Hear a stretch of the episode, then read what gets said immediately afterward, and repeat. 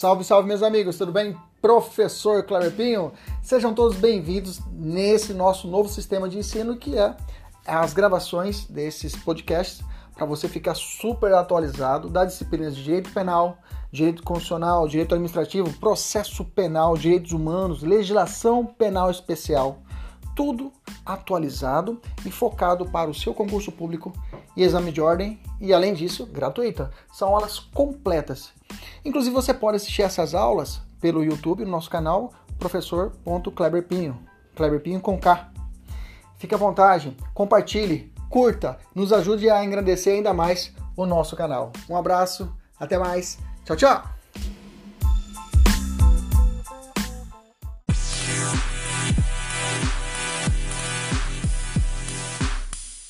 Salve, salve meus amigos, professor Kleber Pinho, começando essa nova gravação nossa a respeito do direito civil. Nós estamos no bloco de personalidade civil do Código Civil. Nós já estudamos a primeira parte, já está gravada aqui no nosso YouTube. Se você quiser, é só você procurar, você vai achar a aula ao vivo, essa é aula gravada ao vivo. Os nossos alunos da mentoria sejam todos bem-vindos. Os nossos alunos da mentoria todos sabem que existe um, material, uma apostila, um PDF que, ele, que eu faço de forma caprichada, mastigada, para que ele possa realmente executar os seus, os seus trabalhos. Boa tarde, boa tarde. Realmente, desfile de ternos, isso aí. É porque eu tenho uma ótima estilista aqui em casa, né? Mas tem uma estilista aqui em casa.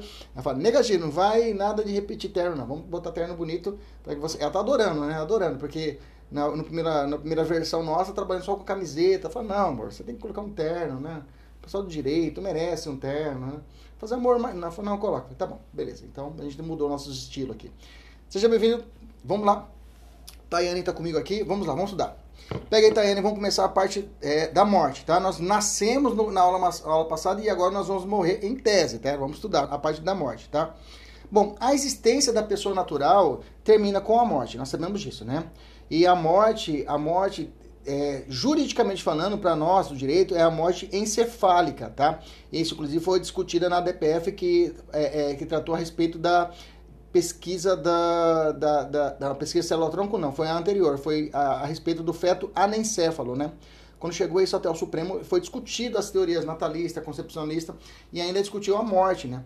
E como nós, existimos, nós temos uma lei, a lei, uma lei federal, não está aqui, acabei não colocando ela, mas é uma lei que trata a respeito do transplante, né? Quando é que se dá a morte técnica, né? Uma travada, na hora que travar eu paro e volto. Aproveita um café. E aí agora ele vai voltar. Hoje à tarde o sinal já começou a ficar caprichado. Tá voltando, voltou. Olha então. Bacana. Então voltando, voltando. Tá falando a respeito da lei da lei que trata de transplante. Caiu mesmo. Vamos continuar, vamos continuar. Lógico, por direito civil, né, ela segue o raciocínio que inclusive o Supremo já analisou a respeito disso, que a lei de transplante determina que a morte vai ocorrer com a morte encefálica, tá bom? Toma cuidado, às vezes tem muitas questões aí da OAB que fala a respeito da morte, morte é, é, é a pessoa... Nós resolvemos a questão, aula, aula passada acho que resolvemos uma questão desse tipo, né? Que o cara tinha dado uma morte encefálica e aí tinha se dado como morto. Não, não, morte encefálica não ocorre a morte da pessoa. Bacana? Beleza, então vamos lá. Então eu tenho é, praticamente quais são as. Tem duas espécies de morte para o direito civil, tá? Eu tenho a morte real, que é essa encefálica, e eu tenho a morte chamada presumida, tá? Repetindo, para o direito civil tem duas espécies de morte: a morte real e a morte presumida. Bacana? A morte real, como falei, é aquela testada pelo médico e pressupõe um cadáver, ou seja, a morte real é aquela que pressupõe um cadáver, né? com base e, e, e, a morte ela deve ser comprada, comprovada através do competente certidão de óbito, tá? Certidão de óbito registrado no cartório de registro civil. Então, junto ao cartório vai ser baixado esse, esse, esse, essa certidão de óbito, tá? É, a verdadeira morte é, é cerebral, como eu disse, né? E do tipo encefálica, né? Revelada pela ausência de impulsos cerebrais. Aí eu tenho realmente a morte para nós do direito civil, para nós do direito, tá? Então eu tenho é, está cortando a sua fala, professor. Está cortando a fala. É, o sinal não está legal hoje, né? Vamos, é, vamos, é, vamos indo, Tayane. Eu, vou, eu já estou gravando na tela no material na nossa apostila, tá gravando aqui no computador, essa aqui no computador não trava, ele vai direto, tá? Eu vou continuar devagarzinho, quando se for travando eu paro e continuo. Eu vou parando e vou, vou no, no ritmo aqui de para levar. Mas eu estou gravando já no PDF aqui. É qualquer coisa eu vou te, eu vou, todos terão acesso ao PDF e aí vocês poderão ir lá, vai, vai é, é, direto. Aí você pode rever a aula direitinho, tá bom? Bacana? Então vamos, vamos me dando o, o feedback aí quando travar de vez, aí eu paro e volto de novo. Aí eu paro a gravação se for o caso. Posso continuar? Dá um, dá um joia para mim, vê se eu posso continuar.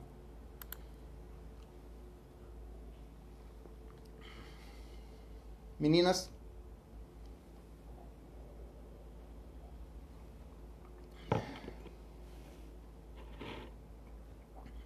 Beleza, então vamos lá então. Então eu vou continuar. Continua cortando, né? Então vou tá cortando, cortando, cortando, cortando. Bom, vamos lá, vamos tentar, vamos tentar aqui. Então, eu tenho, a, a, a, como eu disse, então tem duas espécies para o direito civil: a morte real e a morte presumida. A morte presumida, ela existe, ela é, aceita duas situações de morte presumida. Eu tenho a morte presumida com declaração de ausência. É uma falha quando o senhor fala, né? Eu tenho a morte presumida com a declaração de ausência e eu tenho a morte presumida sem declaração de ausência, tá? A morte presumida com declaração de ausência está no artigo 6 do Código Civil. E a morte presumida sem declaração de ausência está no artigo 7. Repetindo, morte presumida com declaração de ausência e morte presumida sem declaração de ausência. Então eu posso ter as duas modalidades. Eu posso ter uma morte presumida com a declaração de ausência e eu tenho a morte presumida sem declaração de ausência. Bacana? Beleza? Deixa eu ligar aqui um pouquinho o ar, senão eu não aguento. Beleza. Vamos lá então. Vamos falar então da morte presumida com declaração de ausência que está no artigo 6 Há uma declaração que a pessoa está ausente. Vamos estudar o artigo 6 O artigo 6 fala assim: a existência da pessoa natural termina com a morte. Ih, gente, vou espirrar. ah, espirrei. Beleza. Ah, vamos lá.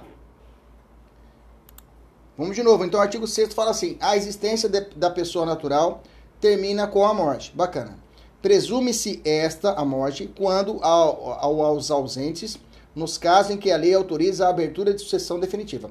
Nós vamos falar dessa nessa morte presumida com declaração de ausência, quando nós falamos do artigo 22, tá? Que vai ser a nossa, nossa última aula desse bloco, tá? Então, nós estamos na segunda aula, e essa parte de morte presumida com declaração de ausência é quando há a possibilidade de abertura da sucessão definitiva, a gente vai revê-la quando nós falarmos do artigo 22, tá bom? Então eu vou deixar essa morte presumida com declaração de ausência para a última aula de, desse nosso, de nosso, dessa nossa primeira, desse primeiro título do Código Civil, tá? Beleza? Então vamos falar da morte presumida sem declaração de ausência. Como que ocorre isso? Quais são as hipóteses de morte presumida sem declaração de ausência, tá? Eu tenho as hipóteses que estão contidas no artigo 7 do Código Civil. Pega seu artigo 7 do Código Civil agora. Vamos lá. Ah, o artigo 7 vai prever duas hipóteses de morte presumida sem declaração de ausência. Nesses dois casos, nesses dois casos, a medida cabível é uma ação de justificação, tá? Uma ação de justificação de óbito, né? E não uma ação de declaração de ausência, tá? Veja, a morte presumida sem declaração de ausência é diferente da morte presumida com declaração de ausência. Na morte presumida com declaração de ausência, você vai entrar com uma ação declaratória de declaração da ausência. Já na morte presumida sem declaração de ausência, não há essa ação declaratória de ausência, e sim vai existir uma ação de justificação do óbito, tá? É, Trata-se de, de, de, declaração de morte e não de ausência, quando eu estou falando de declaração presumida sem declaração de ausência. A sentença judicial, ela, ela vai dizer, ela vai declarar o óbito, tá? nas hipóteses do artigo 7. Vamos lá, vamos entender o artigo 7, fica mais fácil. O artigo 7 fala assim: pode ser declarada a morte presumida sem declaração de ausência. Pode ser declarada a morte presumida sem declaração de ausência. Primeiro, se for extremamente provável a morte de quem estava em perigo de vida. Se for extremamente provável a morte de quem estava em perigo de vida. Essa é uma das hipóteses de morte presumida sem declaração de ausência. Inciso 2. Se alguém desaparecido em campanha, guerra, estou dizendo, ou feito prisioneiro, não for encontrado até dois anos, grifa no seu material, grifa aí no seu material, até dois anos após o término da guerra. Então, na primeira hipótese, eu tenho uma, se for extremamente provável, tá? Extremamente provável que a morte de, que, de quem estava em perigo de vida. Extremamente provável, por exemplo, é, é, aquele Airbus da, da Índia. Ninguém sabe o que aconteceu com esse, com esse avião, só viu os destroços depois.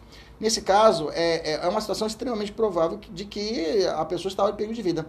Então, é uma situação de uma, de uma catástrofe natural. Eu posso ter um desabamento. A situação de Brumadinho, né? Que não encontrou as pessoas. Tem algumas mortes que não foram encontradas ainda. Foi realizada a, a morte presumida com declaração de ausência, porque realmente há uma presunção que a pessoa estava exposta a uma situação realmente grave, de perigo de vida, e ela nunca mais apareceu. Então eu tenho a possibilidade de ser declarada a morte presumida sem a declaração de ausência. Bacana? O parágrafo único nos diz o seguinte: a declaração de morte presumida, nesses casos, somente, olha lá, isolou, somente, grifa, grifa, somente, estou no parágrafo único, artigo 7, somente poderá ser requerida depois de esgotadas as buscas e averiguações, devendo a sentença fixar a data provável do falecimento. Bom, fechou, vamos lá. Então, no artigo 7 eu tenho a morte presumida sem declaração de ausência, ok? Quem vai declarar isso? Quem vai declarar a morte? A sentença. A sentença. Quais são as duas hipóteses em que eu posso declarar a morte de alguém sem a decretação da ausência? Quando for extremamente provável um acidente de trânsito, um desastre natural, o avião caiu no meio do mar, sumiu todo mundo, um submarino ficou debaixo, esse já tem um submarino da Indonésia também, tava, ficou embaixo do mar lá. É, pressupõe que todo mundo realmente extremamente provável que a pessoa morreu, né? Então, nesse caso, vai ser feita a morte presumida sem declaração de ausência. Ok? E tanto se alguém estiver ou é feito prisioneiro e se e depois de dois anos após o término da guerra também será decretado que a morte presumida sem a declaração de ausência. Só que nessas duas hipóteses tem que ser o que tem que exaurir todas as buscas, tá? Somente poderá ser declarado depois de esgotada todas as buscas e averiguações. Então a questão vai ter que falar isso para você, tá bom? Vamos Vamos pegar um inciso primeiro e vamos, eh, vamos miuçar o inciso primeiro. Se for extremamente provável a morte de quem estava em perigo de vida. Então, nesse caso, eu tenho desastre, acidentes, é, é, acidentes naturais. Né? Nesse caso, a declaração de morte presumida somente poderá ser criada depois de esgotadas as buscas e averiguações. Né? E a sentença vai estabelecer a data final. Vamos fazer uma questão? Pega o seu material aí e vamos fazer uma questão juntos. Vamos lá. Cristiano, piloto comercial, está casado com Rebeca em um, é, está casado com Rebeca. Em um dia de forte neblina, ele não consegue controlar o avião que pilota. Ele não consegue. Deixa eu ver meu áudio está alto aqui. Tá beleza. Ele não consegue é, controlar o, o, avião que pilotava. E a aeronave com 200 pessoas a bordo desaparece dos radares da torre de controle pouco antes do tempo previsto para sua aterrissagem.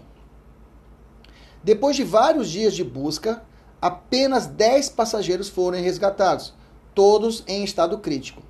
Findas as buscas, epa, já vou grifar. Essa aqui é uma informação importante que eu tenho que grifar na minha, na minha, na minha questão. Encerrou as buscas.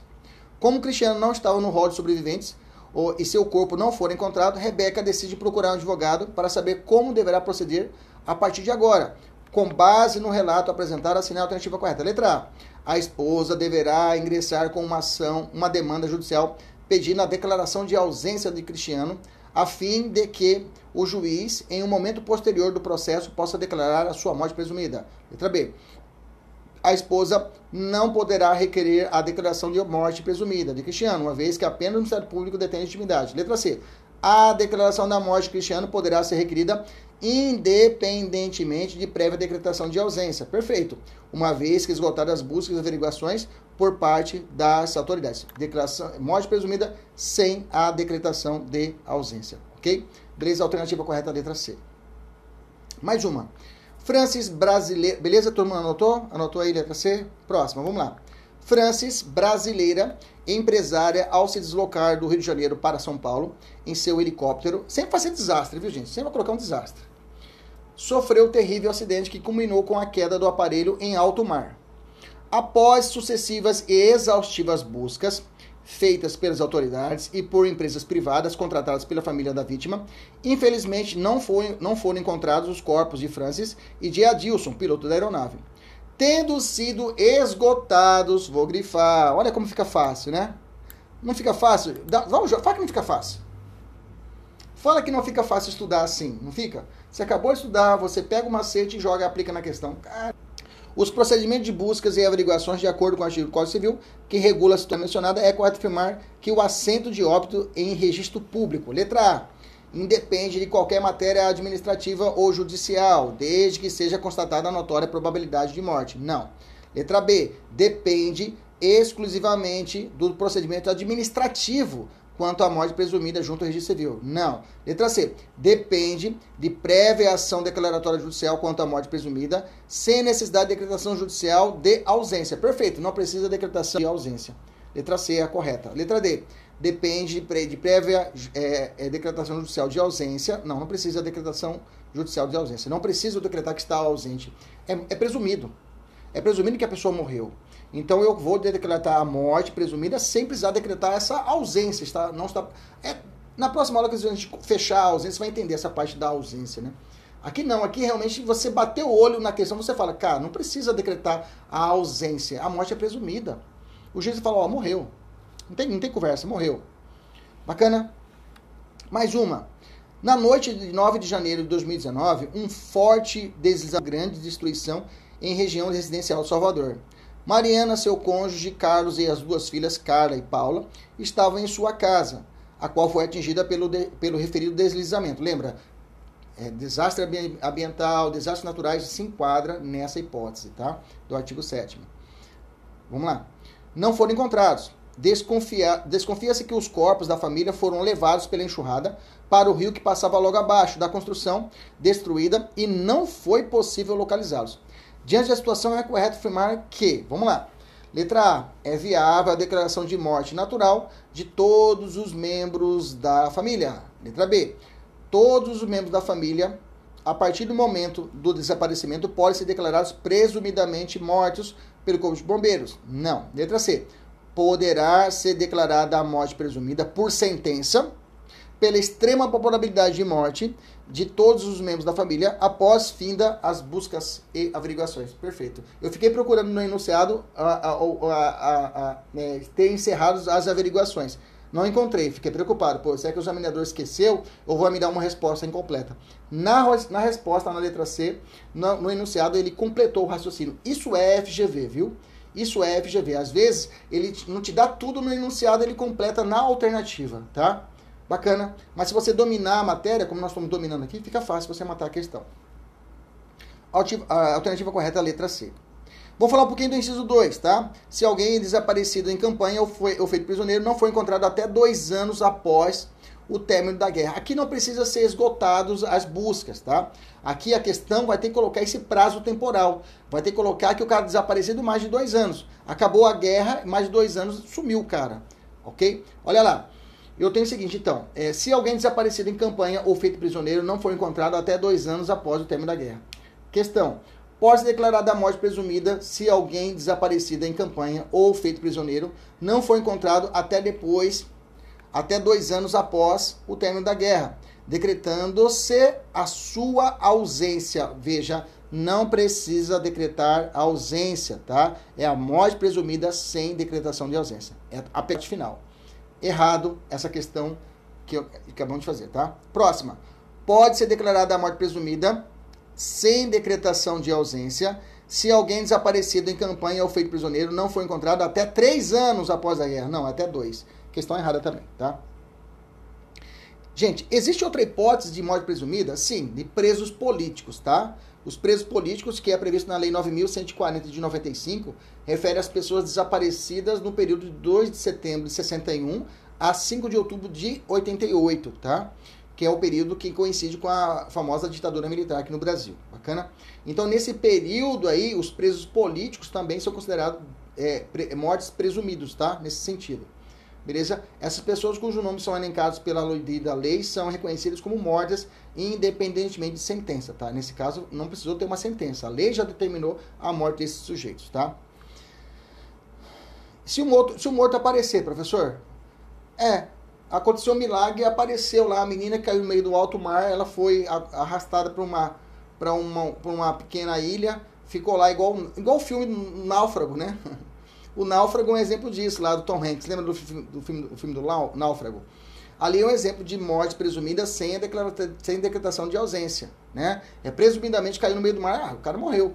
E depois ele aparece. Como é que fica? A jornada de direito civil, enunciado 614, nos ensina o seguinte: os efeitos patrimoniais da presunção de morte posterior à declaração, de, declaração de, da ausência são aplicáveis ao artigo 7 tá? De modo que, se o presumivelmente morto reaparecer nos 10 anos seguintes à abertura da sucessão, receberá, receberá igualmente os bens existentes no estado em que se acharem. Ou seja, se ele apareceu 10 anos seguintes depois da abertura da sucessão, vão, ele vai receber o, o, patrimônio como foi distribuído da forma que ele deixou, né? Da forma que foi realizado. Então ele recebe para ele os bens dele, ele recebe de volta. Oh, peraí, esse é meu, pô, tô vivo, não vai dividir o que é meu, não. Bacana, beleza? Top. Vamos falar agora de comorência, comoriência, ok? Lembra, morte presumida com decretação de ausência, a gente vai ver na próxima aula, na última aula nossa. Professor, o que é comoriência? Vamos lá. Comoriência é importante? É importante.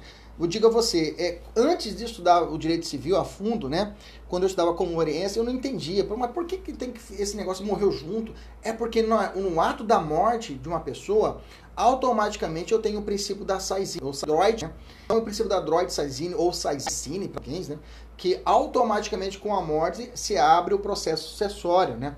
Então acontece que às vezes a pessoa morreu, e aí, se for é, é, automaticamente o marido vai, vai, vai partilhar o bem com a sua esposa, automaticamente, digamos assim. Se ele morreu, se, se, a pessoa morreu, automaticamente a esposa vai ser herdeira, se tiver filhos, vai ser partilhado com os filhos e vai seguir a sequência da sucessão. Então é importante saber se os dois morreram juntos, né? se for dado como juntos, essa sucessão como é que se dá, como vai acontecer isso. Então é importante sabermos a respeito da comoriência, tá? Que vai refletir lá no direito sucessório. Mas o que seria a comoriência? Vamos ao artigo, o artigo 8 nos explica o seguinte: se dois ou mais indivíduos falecerem na mesma ocasião, não se podendo averiguar se algum dos comorientes precedeu aos outros, presumir-se-ão simultaneamente mortos. Né? A comoriência é uma presunção absoluta ou é relativa? Não tem a questão, acabei de falar da questãozinha aqui da, do desastre na Bahia, não falei aqui o desastre aqui, né? que houve um desastre e aí um deslizamento de terra, onde grande destruição na região, Salvador Mariana, seu, Mariana, seu cônjuge Carlos e as duas filhas, Carla e Paula, morreram num, num, num desastre. Nesse caso, eu tenho uma situação de comoriência, né? Entre a Mariana e o Carlos, que são marido e mulher, uma situação de comoriência, e as filhas que foram juntas também têm uma situação de comoriência ali naquela hipótese, ok? Essa questão que nós resolvemos é um exemplo de comoeriência.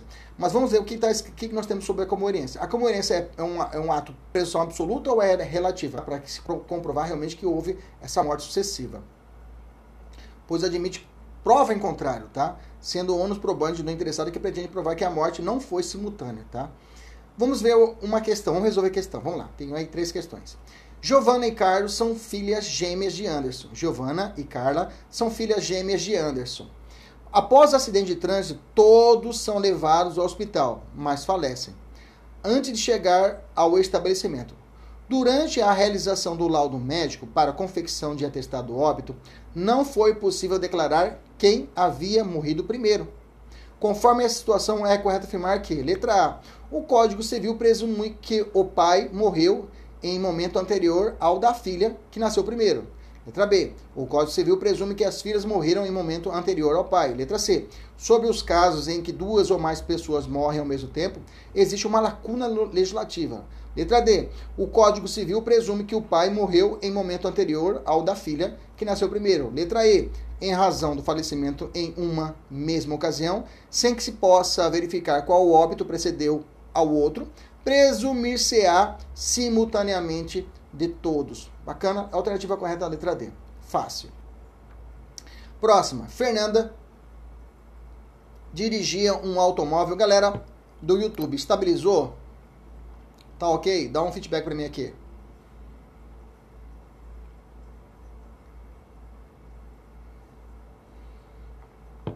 Estabilizou? Beleza? Lembrando que essa aula vai gerar um podcast, né? Que você vai poder ouvir quantas vezes você quiser em qualquer momento nos canais da internet. No Spotify, também tem no do, do, do Apple, também tem. O nosso canal Professor Cleber Pinho Aulas. Bacana, pessoal? Vamos lá então. Então vamos lá. Fernanda dirigia um automóvel acompanhado de seu cônjuge, Marcelo, quando colidiu frontalmente com outro veículo. Em razão da gravidade do acidente, ambos faleceram antes mesmo de chegar ao auxílio médico. Sobre a situação apresentada, segundo o Código Civil, assinale a alternativa correta. Letra A. Houve a morte presumida de ambos. Não, não se fala de morte presumida aqui, né? Não tem nada a ver. Morte presumida você pode riscar, tá? Letra B. Será necessária a decretação de ausência de Fernando. Nada a ver, nada a ver, nada a ver.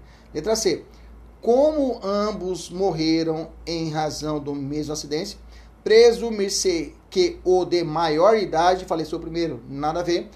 Letra D. Diante do falecimento em uma mesma ocasião, ocorre a comoriência. Pronto. O examinador ele só perguntou se você leu o artigo 8 e partiu para fazer a prova. Às vezes é, doutrinária mesmo. É uma matéria mesmo assim.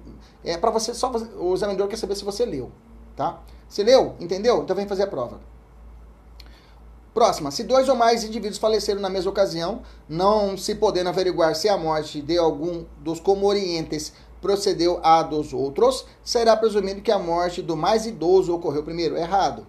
Próxima. Na ocorrência, na comoriência, existe presunção legal do momento da morte, que admite prova em contrário. Perfeito. De premoriência. Perfeito. Premoriência aqui quer dizer que a pessoa nasceu, morreu primeiro do que a outra. Sendo o ônus probante do interessado que pretende provar que a morte não foi simultânea. Perfeito. Bacana. Vamos evoluir, vamos para registro público. Vamos lá. Gente, aqui uma, um é, artigo 9 e décimo, aqui é decoreba, tá? É decoreba.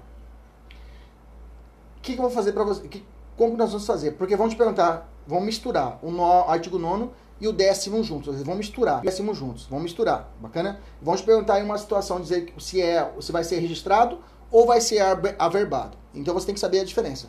Então eu vou te dar um macete a respeito de quais hipóteses ocorrerá o registro. Você vai decorar isso aqui, decorar, e o resto que sobrar vai ser por averbação. Bacana? Eu fiz um macete para você aqui. Olha só. Grava o seguinte, ó.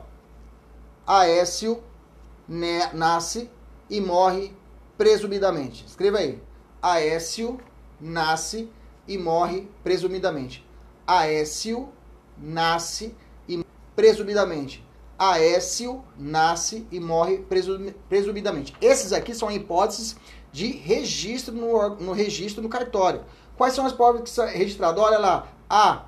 Vai ser a chamada ausência, declaração de ausência, vai ser no cartório. E. Emancipação, emancipação. C. Casamento, casamento. I. Interdição, interdição. O. Óbito, óbito nascimento, nascimento e morte presumida, ok? Morte presumida. Repetindo, A, ausência, E, emancipação, C, casamento, I, interdição, O, óbito, nascimento, nascimento e morte presumida. Aécio nasce e morre presumida. Gravou? Dá um, dá um print na tela aí. Pode publicar no Instagram que eu deixo. Bacana. Entendeu? Macete? Esses serão registrados no cartório. Aécio nasce e morre presumido. Ausência, emancipação, ok? Casamento, interdição, óbito, certidão de nascimento e morte presumida. Aécio nasce e morre presumido. Bacana? Agora, se você errar uma questão dessa, vão cascudo em você. Não tem como errar. Essa é a hipótese de registro. O que sobrar vai ser o que? Averbação. O que é averbação? Sentença, decretação de nulidade, anulação do casamento, divórcio, separação judicial, restabelecimento da sociedade conjugal, isso é tudo averbação. Dois, dos atos judiciais e extrajudiciais declararem ou reconhecerem a filiação. Tudo isso vai ser no vai ser averbados registrados é o que eu ensinei para você. Aécio nasce e morre presumidamente. Bacana. Fechou? Bacana. É uma, uma observação final nesse ponto aqui. A, a, em ação investigatória, a recusa do suposto pai de obter, de submeter a exame de DNA induz a presunção absoluta ou relativa de paternidade, tá? Induz a presunção relativa, tá? Iuris tanto, tá? Iuris tanto, tá? Isso é a súmula 301 do STJ. Se o pai, numa ação investigatória, o cara se recusar a fazer o exame de DNA, há uma presunção relativa, há uma presunção relativa que aquilo ali, que ele é verdadeiramente o pai da criança. Bacana? Vamos fazer uma questão para fechar esse ponto. Vânia e Luz são conviventes e genitoras de Fabiana, que conta com 10, 17, 16 anos. Ante a independência financeira de Fabiana, conquistada em razão do ofício de influenciadora digital, Vânia e Luz pretendem emancipá-la. Aproveitando a oportunidade, pretende contrair um matrimônio para, regular para, para a regular produção dos efeitos jurídicos dos atos firmados, ela quer o quê? Emancipar e casamento.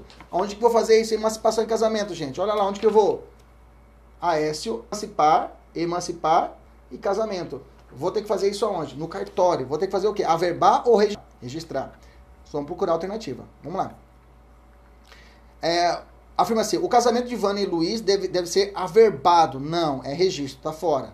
Letra B. O casamento de Vânia e Luiz deve ser registrado no o eventual divórcio. Não, divórcio, ele deve ser averbado, tá? Tá errado.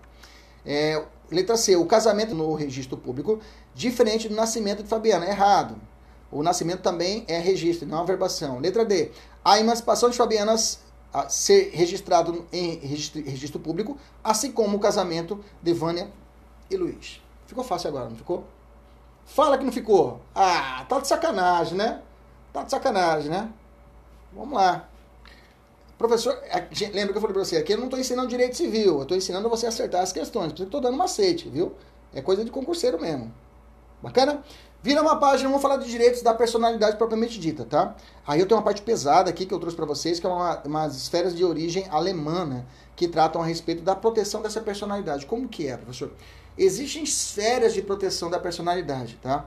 Eu, eles vão falar isso que existem é, é, é, esferas da vida privada. Porque o, o, o, professor, qual a diferença então seria de uma da privacidade, da vida privada, da intimidade e do segredo? Então eu tenho uma, um ciclos, né? Onde eu tenho a privacidade, ela é uma camada mais externa, onde as relações interpessoais são rasas, mais superficiais e não se tem amplo conhecimento da vida da outra pessoa, tá? A privacidade ela é mais ampla, tá? Essa esfera de privacidade, conforme o teste Sampaio, né, é uma situação de convivência com as outras, com os outros indivíduos, excluindo terceiros que não representam nenhum tipo de relação mais próxima. Então, a privacidade é uma visão mais ampla, tá? Vida privada, a vida privada, há interesse público nesse, nessa, nessa proteção onde algumas circunstâncias do ser humano são relevantes para a comunidade, né? onde o acesso à vida privada não perde a condição de intimidade da pessoa. Né? Então, conhecimento de alguns aspectos. Então, o acesso público, mas sendo pelo acesso esse público. Por exemplo, é, pois é o menos grau de privacidade entre as, as esferas. Um exemplo disso é quebra de sigilo de ligações telefônicas. Então, eu teria vida privada, com, ela tem um acesso maior, que seria essa quebra de sigilo telefônico. Né? Então, se prende a vida privada do cidadão. A privacidade é um pouquinho mais ampla, né? A privacidade, por exemplo, seria o, o quem são seus amigos, quem são o grupo de amizade que eu tenho, quem são os meus amigos do WhatsApp, e as pessoas querem saber essa informação. Isso aí é uma, está no âmbito da, priva, da privacidade. Ela é mais leve, digamos assim, de ser quebrada. Aí eu tenho uma outra que é a vida privada, que eu posso ter uns contatos pessoais, uma ligação entre uma pessoa e outra, essa prende à vida privada. Aí eu tenho uma casta mais fechada ainda, que é quanto à intimidade, que é uma esfera intermediária. A intimidade se de destina à proteção das relações mais íntimas, né? Mas, mas não secretas, né? é, as, nas quais se mantém um sigilo mais profundo, nessa intimidade, nessa, nesse ciclo mais fechado. Né? Pessoal da mentoria viu que eu fiz uma, um dentro do outro, né? dentro de conjuntos. Né? Então eu tenho aqui nessa esfera intermediária, eu tenho o sigilo domiciliar, profissional e algumas comunicações telefônicas. Né? Esta camada engloba informações mais restritas sobre o indivíduo. Né? Informações quanto ao meio ambiente, é, seu ambiente de trabalho, é, é um ambiente profissional de necessidade, quem são seus amigos mais íntimos, ok? E aí eu tenho a última casta, que é a mais protegida de todas, que é o segredo, né? É uma camada mais profunda, onde é, estão guardadas as informações mais íntimas do ser humano, geralmente não compartilhadas com outros indivíduos. Por exemplo, a opção sexual. A opção sexual, se, a opção sexual, religiosa, política, se prende a essa camada mais fechada. Por que, que, é importante saber esses ciclos, né? Esses ciclos, esse é, estrutura, esse trata a respeito de uma teoria dos ciclos concêntricos da esfera privada, tá? Teoria dos ciclos concêntricos da esfera privada. Isso aí eu estudei no mestrado, né? Estudei no mestrado. Isso mas trouxe para vocês aqui, porque eu vi uma questão na FCC que cobrou isso, né? FCC e uma da FGV. Eu fiquei atento. Bom, se está dentro da FGV, pode aparecer na prova, né? Então, esses ciclos concêntricos da esfera privada, quem trouxe, é, para que, é, quem foi que estabeleceu ela foi em 53 com Eric. Huberman. Ele que trouxe, foi o primeiro a falar disso, tá? Mas depois, essa, esse, essa, é, ele, só que ele só trazia três círculos concêntricos, né? Ele não tinha o, o segredo como o ciclo principal. E aí depois que o Eric Henkel, que de 57, que, que isso trouxe essa teoria que o Brasil, né? O, Brasil, o brasileiro com a Silmara Chinelato, Pablo Stoza, né? E, e, e, Flávio Tartus trouxeram essa teoria, aplicam, e eles aplicam essa teoria desses ciclos concêntricos, tendo a intimidade como última, né? Como segredo como último, ok? Beleza? Maravilha. Vamos fazer uma questão. Vamos fazer uma questão, ver como é que caiu, tá? Ah, eu fiz uma, eu coloquei uma observação aqui. As pessoas consideradas públicas estão sujeitas a maior exposição e suscetíveis, de, e a, a, suscetíveis a avaliações da sociedade e da mídia, especialmente os gestores públicos de todas as esferas do poder, mesmo quando envolvidos em processos judiciais que, em regra, não correm em segredo de justiça, como partes, procuradores juízes, sendo possível uma maior exposição. É isso mesmo, tá? Então, uma pessoa pública, um, um vereador, um governador, ele tem essa imagem realmente mais exteriorizada. Ocorre muito isso, está ocorrendo muito isso com a situação do Covid, né? As pessoas que fazem, as, as enfermeiras, as agentes de saúde que fazem a imunização, né? A filmagem delas, né? A filmagem, ah, você não pode filmar você não pode me filmar eh, realizando a aplicação. Só que ali eu tenho aqui um ato público, né? O ato público de, de administração pública. A publicidade é princípio da administração pública, então realmente tem que ser realizado. Não há que se falar ali em segredo, em sigilo, intimidade ou violação da imagem do servidor público, porque ele está realizando uma função pública. Bacana? Mas de outra banda existe outra corrente que fala, não, mas e a, e a, e a imagem do, da pessoa? Eu não quero tirar foto, porque eu, além de ser servidora, eu sou uma pessoa, eu sou uma pessoa que vai estar tá, minha imagem circulando aí no Brasil todo. Então, realmente, há essa contradição, esse balanceamento quanto a isso. Mas se se prende, nós temos uma corrente maior que vai dizer o quê? É uma atividade pública e deve, deve ser dado o que é a publicidade necessária. Ainda mais com indícios de fraude, né? Bacana? Chega de falar, vamos para a questão. Quando a gente sai um pouquinho da teoria, quando a gente aprofunda muito, fica mais solto, mas vamos lá. Segundo a doutrina, a noção de privacidade pode ser dividida para estudo em três espécies: privada, íntima e secreta. Na primeira estão contidas as duas, as duas as seguintes, entendendo que quanto mais íntimo, mais interno o comportamento, mais intensa será a proteção jurídica. Essa teoria que estuda o direito à privacidade é conhecida como a teoria letra A intermediária de origem inglesa, letra B, como concêntrica de origem inglesa, da tripartidação privada, é, da privacidade da origem americana, letra D, das esferas de origem alemã, tá? É essa. Bacana? Bom, forcei um pouquinho a barra, mas vamos lá. Eu tenho que aumentar às vezes o nível do sarrafo, a gente tem que estudar um pouquinho mais.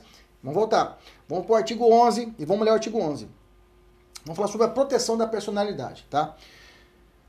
Essa questão também que eu estava falando das esferas concêntricas, né? que essa, essa teoria alemã, ela também foi muito utilizada. Não sei se vocês lembram daquele caso daquela. É, putz, acho que é a Cicarelli, que ela, ela, ela teve relação sexual com um namorado na praia, aí foi filmado isso, e aí ela falou que tinha direito a uma intimidade, e aí foi discutido isso na, em voga no judiciário, falou que a intimidade de uma pessoa pública é diferente de uma pessoa que não pública. Então, nesse sentido, foi suscitado, inclusive, a teoria das esferas concêntricas, né, dessas esferas, dos ciclos concêntricos da esfera privada, foi, foi levada essa teoria, ou teoria das esferas da personalidade, foi levada e foi muito discutida à época. É, é esse Carelli mesmo? Me ajuda aí, me vê se é isso mesmo, que ela fez amor com o rapaz. É aquela que é namorada do Ronaldinho. É isso, né, amor? É Cicarelli? Ah, meu amor, tá pra lá. Foi a Cicarelli, não foi? que foi pega fazendo coisa, coisinha, rolando coxa com coxa. Cuiabano fala, tava coxando. Opa, beleza, vamos lá, artigo 11. Com exceção dos casos previstos em lei, os direitos da personalidade são intransmissíveis e irrenunciáveis, não podendo seu exercício sofrer limitação voluntária. Bacana. Intransmissíveis e irrenunciáveis. acarretam a disponibilidade dos direitos da personalidade. Então, se é intransmissível o direito da personalidade e irrenunciável, eu não posso renunciar ao meu direito à personalidade minha. Eu posso deixar de exercer, mas ele é inerente ao ser humano. Por exemplo, quando as pessoas realizam o reality show do Big Brother, eles assinam um termo da, junto com a Globo de poder realizar o que? Exteriorizar a sua imagem. Bacana? Eu, ele não está e fala assim, ó, tem que ter a confidencialidade, você não pode falar, para o que eles assinam, na verdade, não é uma renúncia de um direito. Eles estão assinando aqui a não realização, o não exercício daquele direito. Eles não, não deixam ele não, não, deixa de existir o direito à intimidade, não deixa. Ele apenas não o exerce, é diferente, tá? Então, não, esses, os direitos da personalidade são irrenunciáveis, são intransmissíveis e não pode sofrer uma limitação voluntária. Bacana? Cuidado, que isso aqui é pegadinha de prova.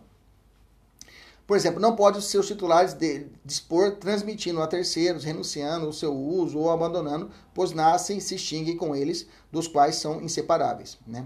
O direito é imprescritível, mas o direito à proteção é. Então quer dizer que, se alguém me ofender, eu tenho um direito constitucional, eu tenho direito legal, infraconstitucional e constitucional de poder buscar reparação.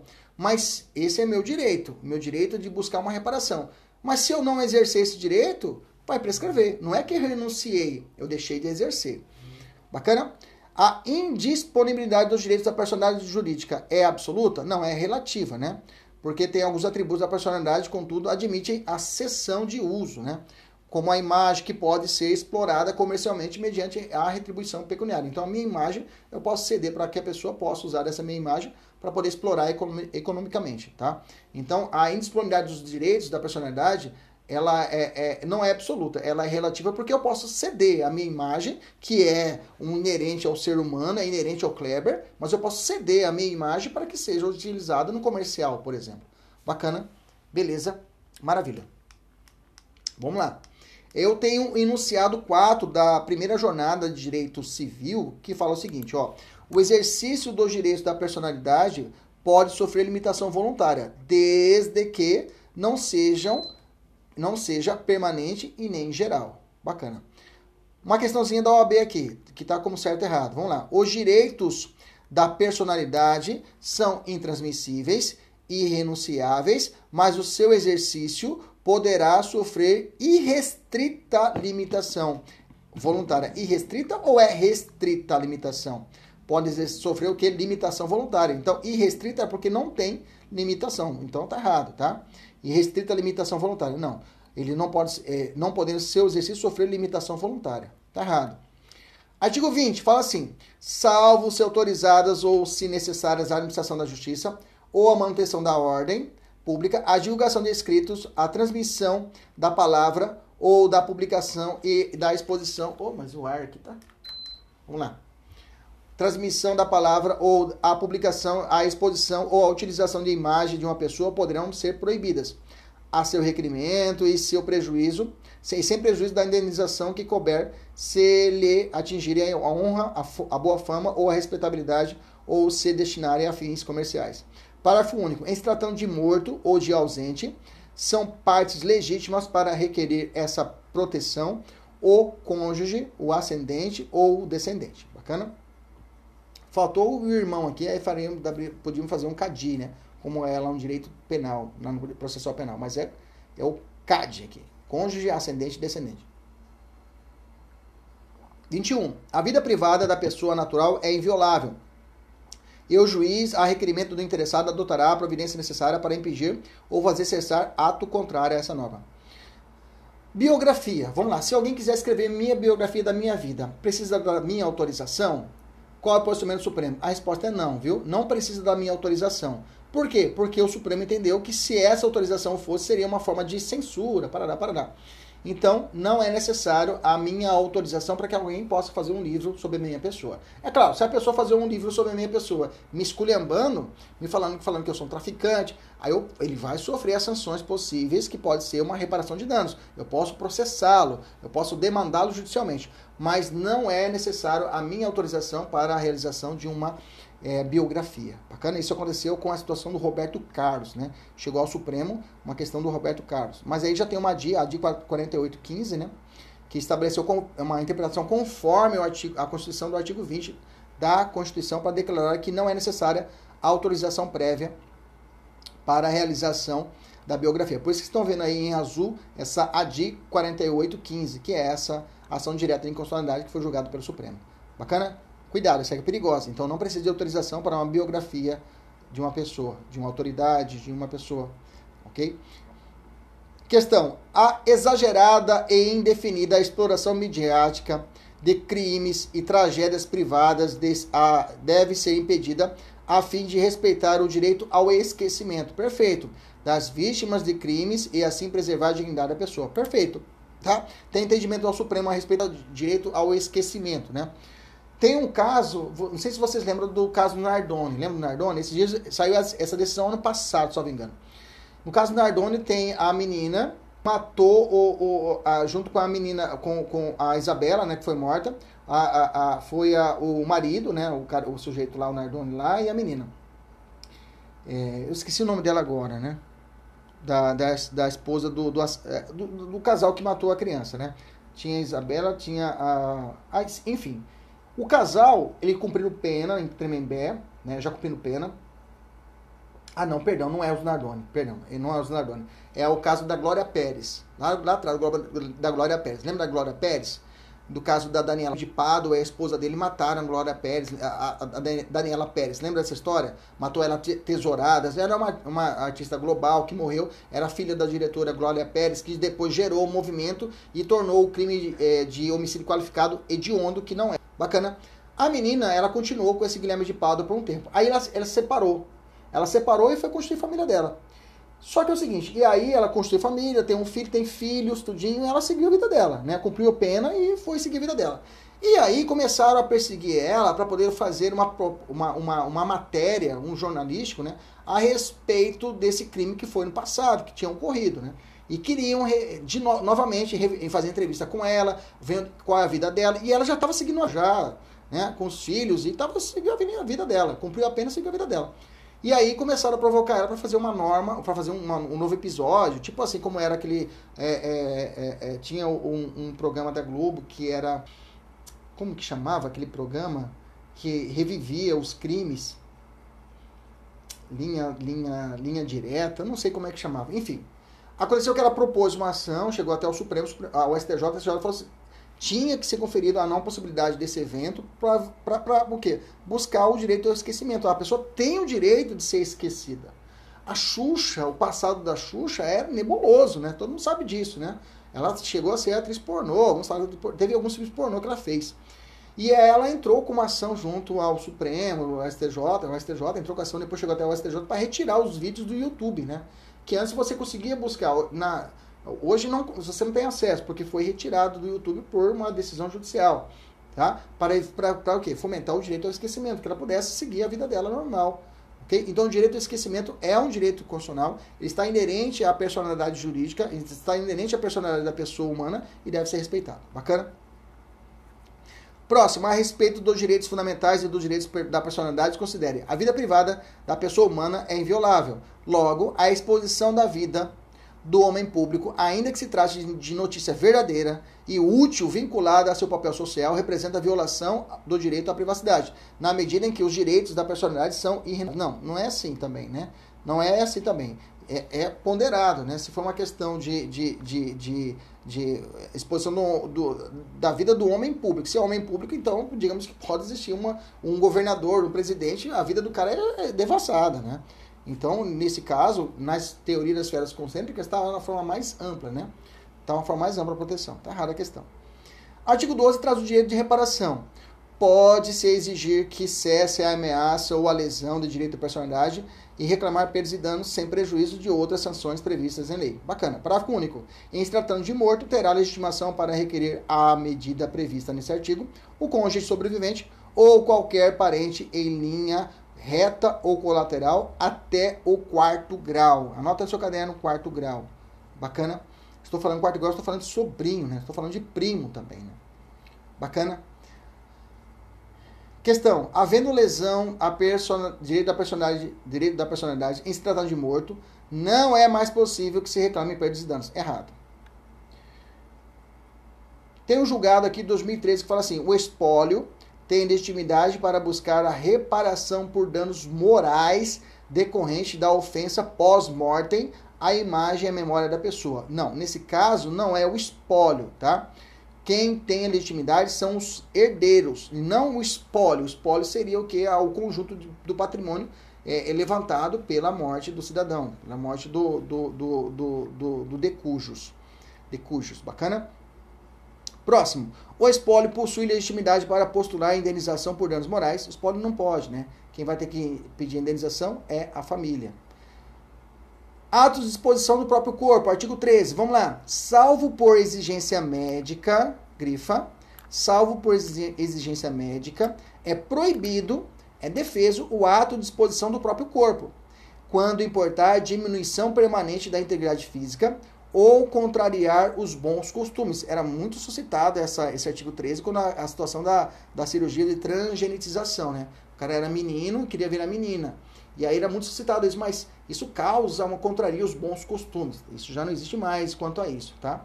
Parágrafo único. O ato previsto nesse artigo será admitido para fins de transplante na forma estabelecida em lei, tá?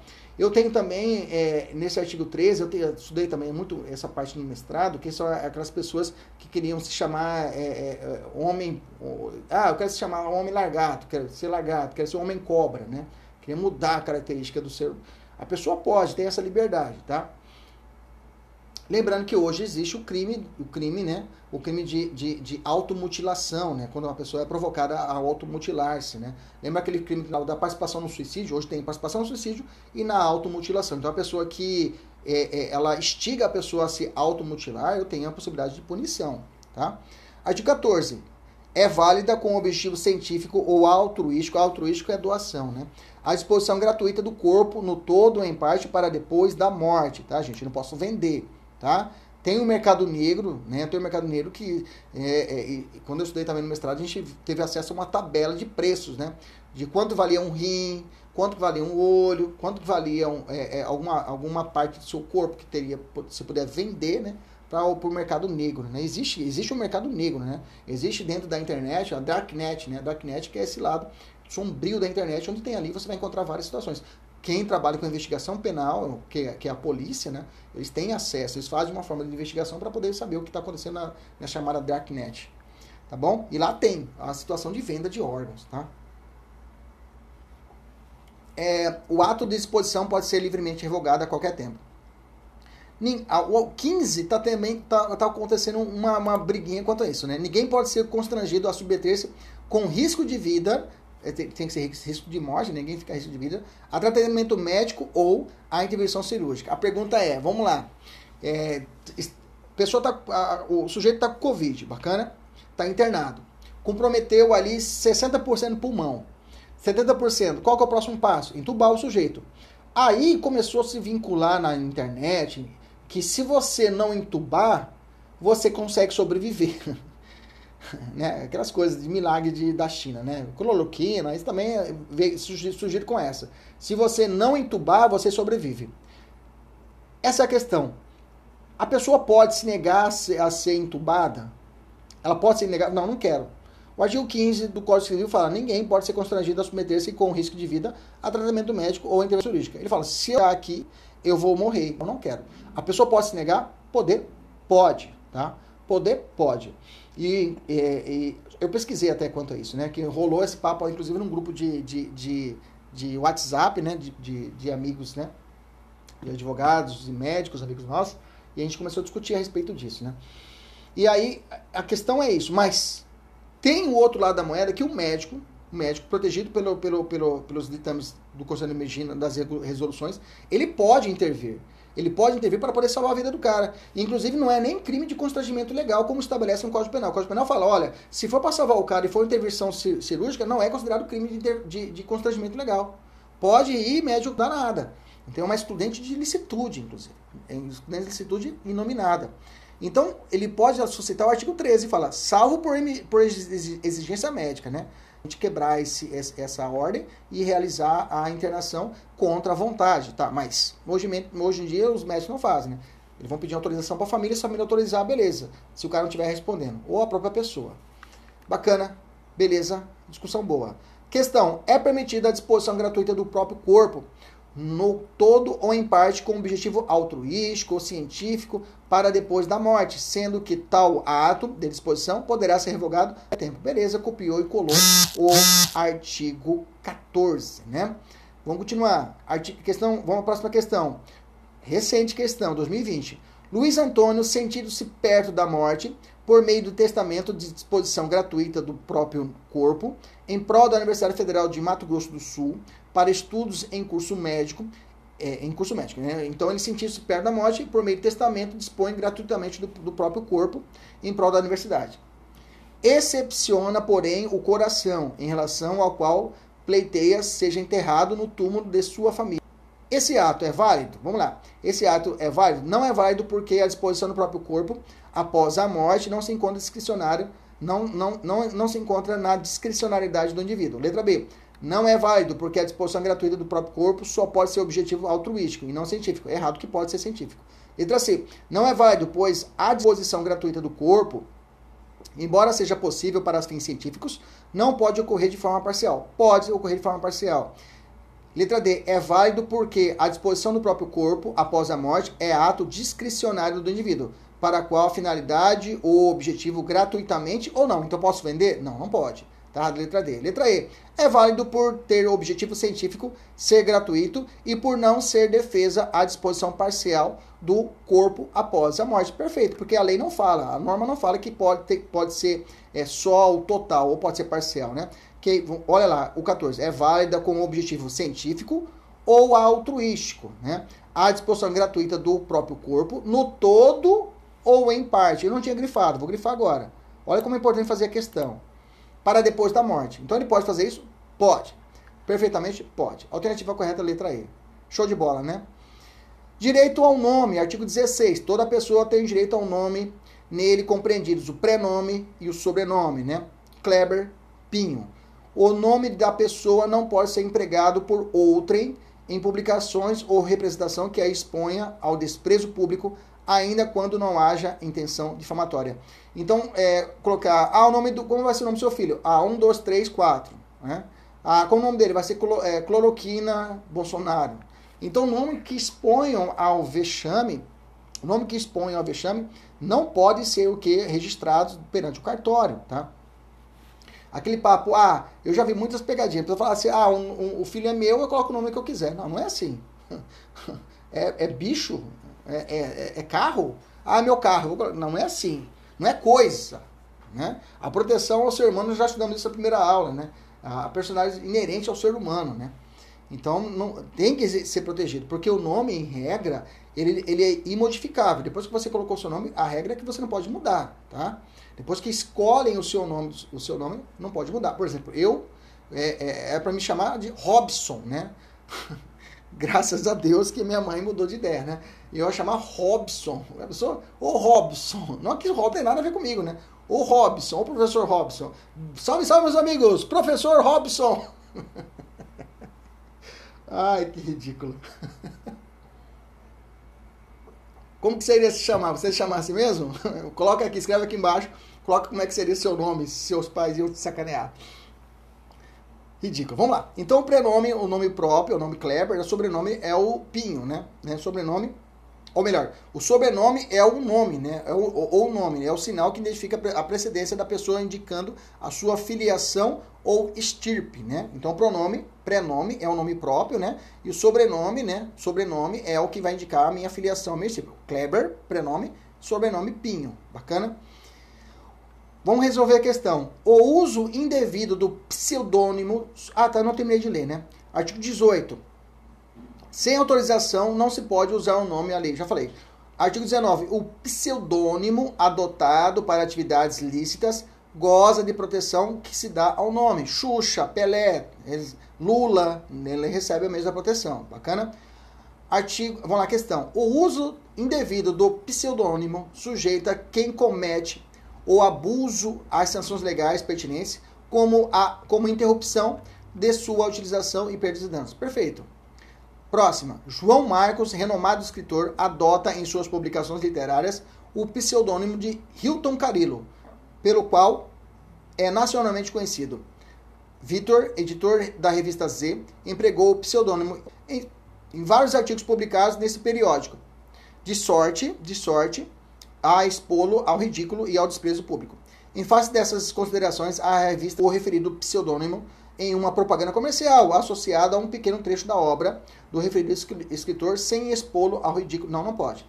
A mesma proteção que eu dou ao pseudônimo, a pessoa não pode usar o meu nome para poder fazer uma exposição e comercializar isso. Bacana? A mesma proteção que se dá ao nome se dá ao pseudônimo, então tá errado.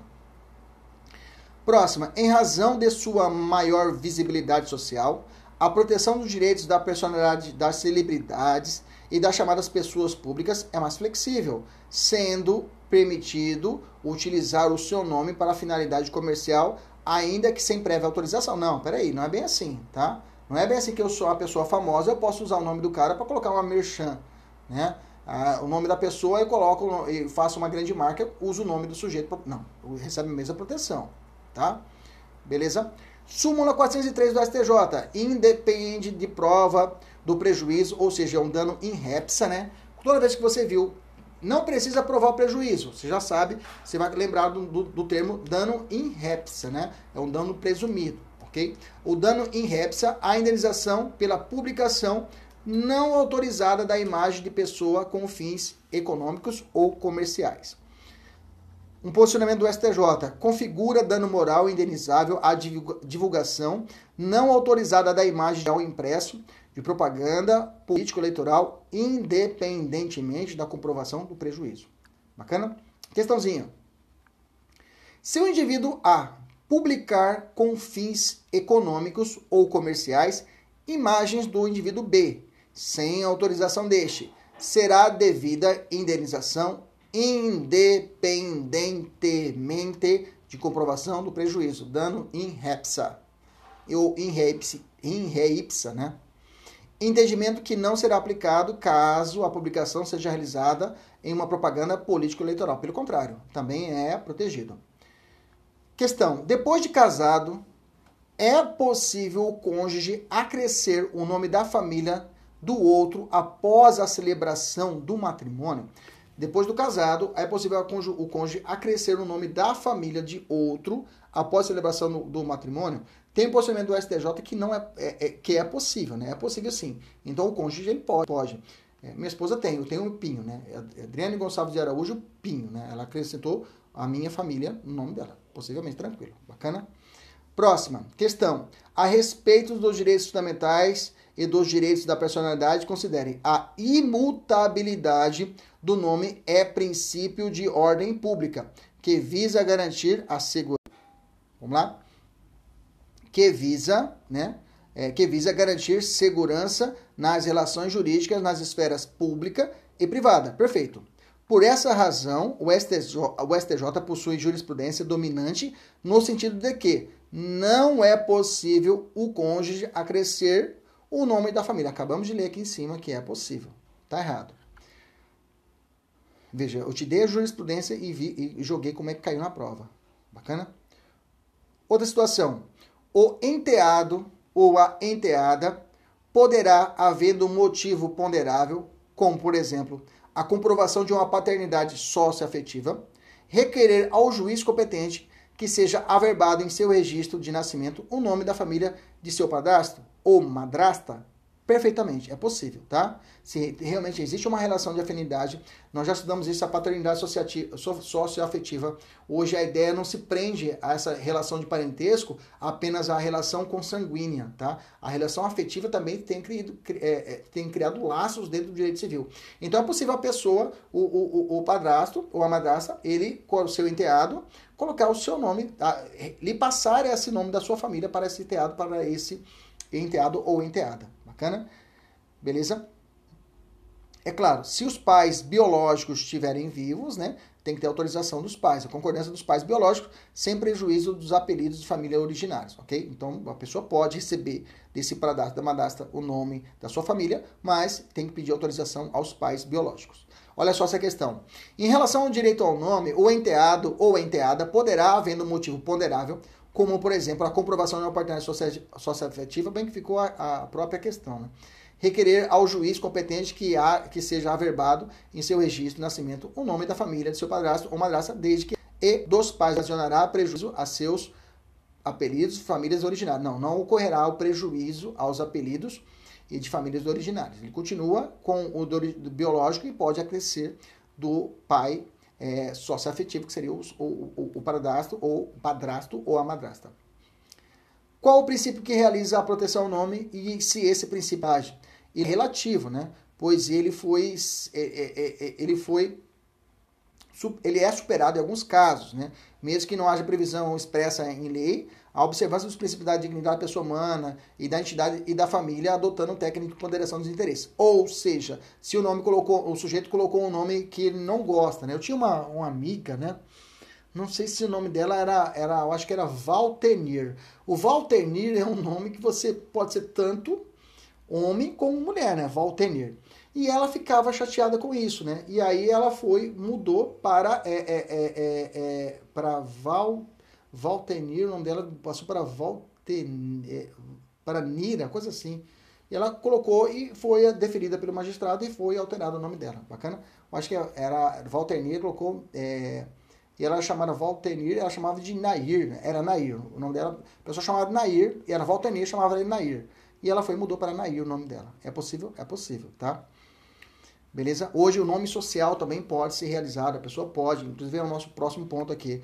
Os atos oficiais escritos devem constar somente o nome civil, sendo vedado o nome social? Não, o nome social hoje tem grande abrangência. Inclusive a pessoa pode alterar o seu próprio nome perante o cartório de registro, sem a necessidade de ter realizado uma, uma cirurgia de transgenetização, tá? A pessoa pode chegar lá, o nome dele é Pedro, não, quero que você coloque aí como Valesca.